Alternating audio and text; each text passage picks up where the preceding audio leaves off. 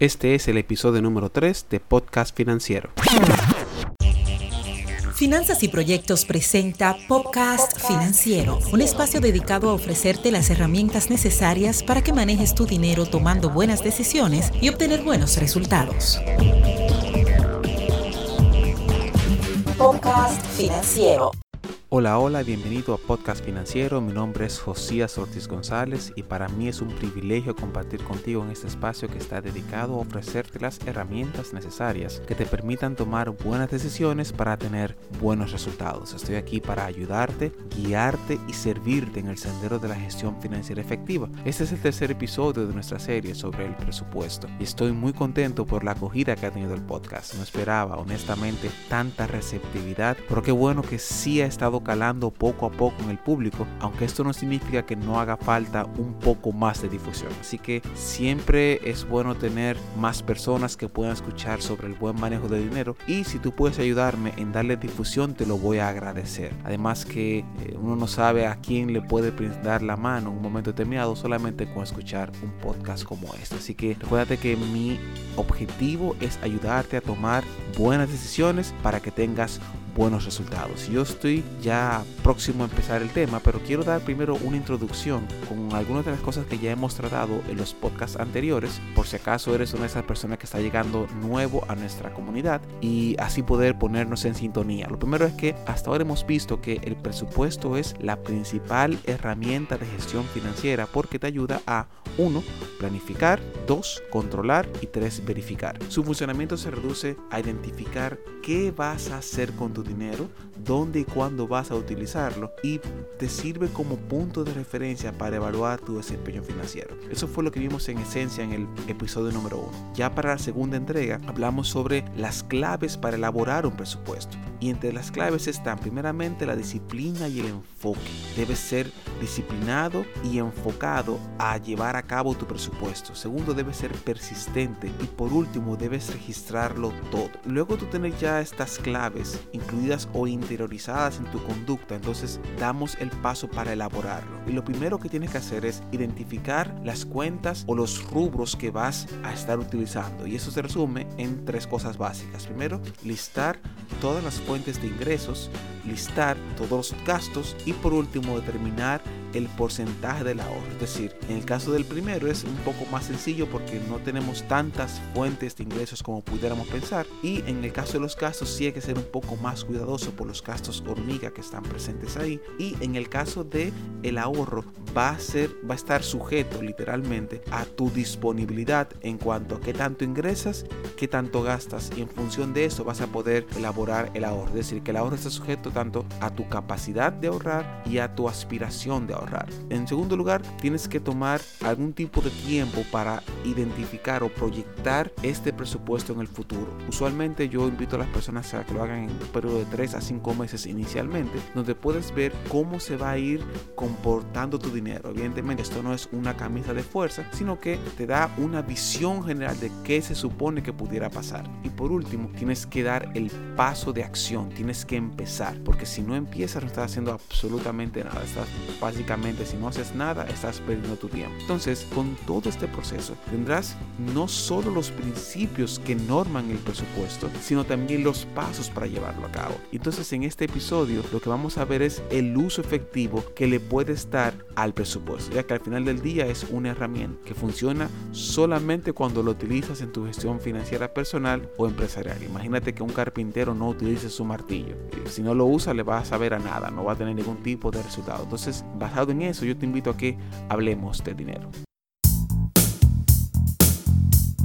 El tema para el podcast financiero de hoy es el uso efectivo del presupuesto. Y antes de entrar en, cómo usarlo de manera efectiva, primero quiero iniciar con la razón de ser del presupuesto. El presupuesto encuentra su lógica en el uso que se le da. En otras palabras, tener un presupuesto escrito en un papel o digital no sirve de nada. Si no lo utilizamos, no tiene sentido. Por lo tanto, en la medida en que lo incorporemos en nuestra gestión financiera, entonces tendrá una razón de ser. ¿Y cuál es? Ayudarnos a tomar decisiones Escribe eso por favor. El presupuesto es para ayudarnos a tomar decisiones. Que si analizamos lo que hemos hecho sin esta herramienta y cómo nos hubiera ido si lo hubiésemos implementado, tendríamos una historia completamente distinta. Es decir, si hacemos un contraste entre lo que hubiese pasado si tenemos un presupuesto a lo que pasó por no tenerlo, nos daremos cuenta de que haberlo tenido antes hubiese sido una mejor decisión. Entonces ponte a pensar en todas esas decisiones que tomaste sin planificación,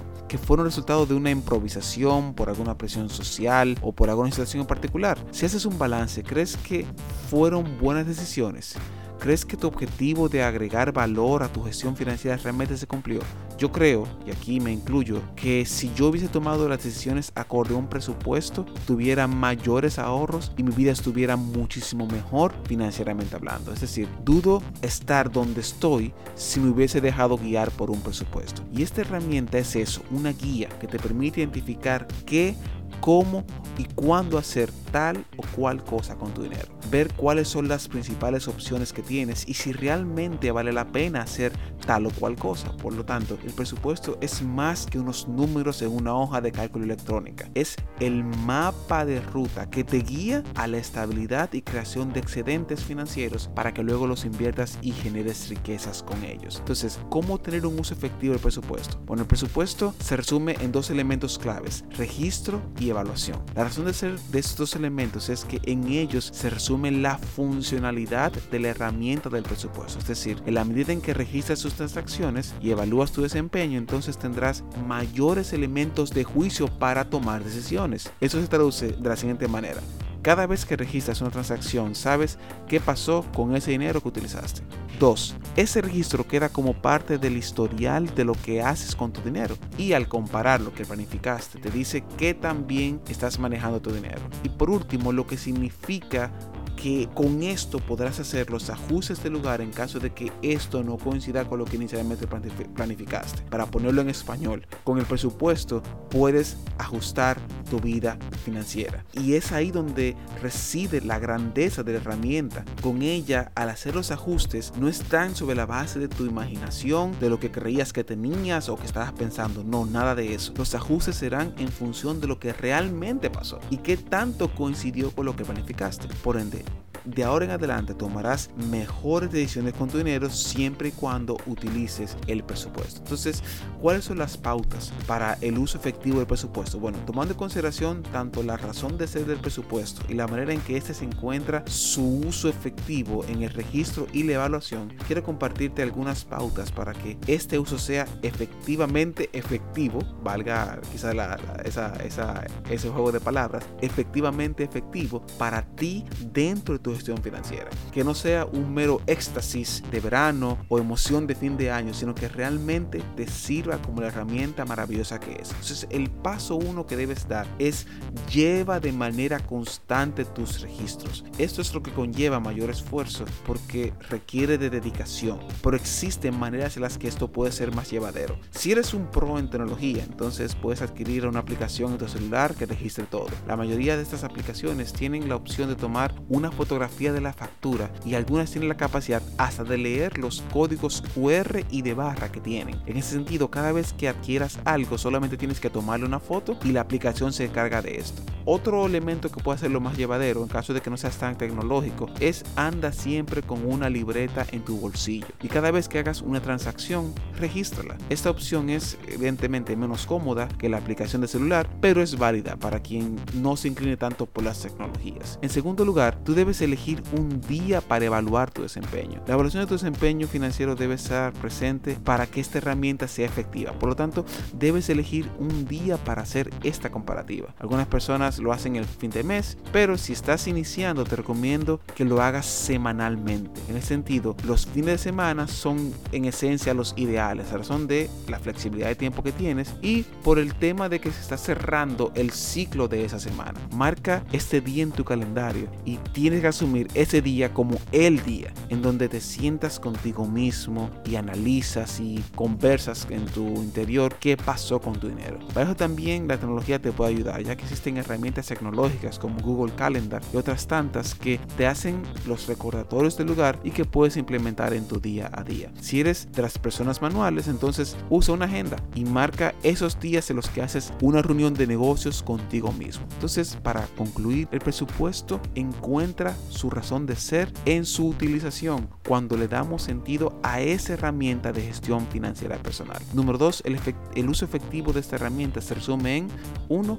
Registrar las transacciones y evaluar el desempeño que has hecho con tu dinero. Por último, para que este sea efectivo, solo tienes que 1 llevar de manera constante tus registros y dos, elegir un día para evaluar tu desempeño financiero. Yo espero que esta entrega, esta tercera entrega te haya sido de utilidad y ya y que puedas ya ir poco a poco incorporando toda esta información en tu gestión financiera personal. Recuerda que esto es un espacio en que nos conectamos y podemos dialogar, así que puedes enviar tus preguntas con toda confianza y comentarios y con gusto los responderé en la próxima entrega. Así que tome en cuenta que esto toma tiempo, pero no importa. El, lo que debes hacer es iniciar. Tú, como dice mi amigo, empieza que después se arregla. Así que nos vemos en la próxima entrega de podcast. Bye bye.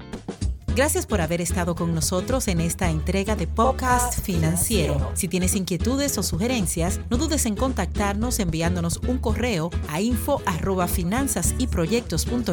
o a través de nuestra página finanzasyproyectos.net. Hasta una próxima entrega.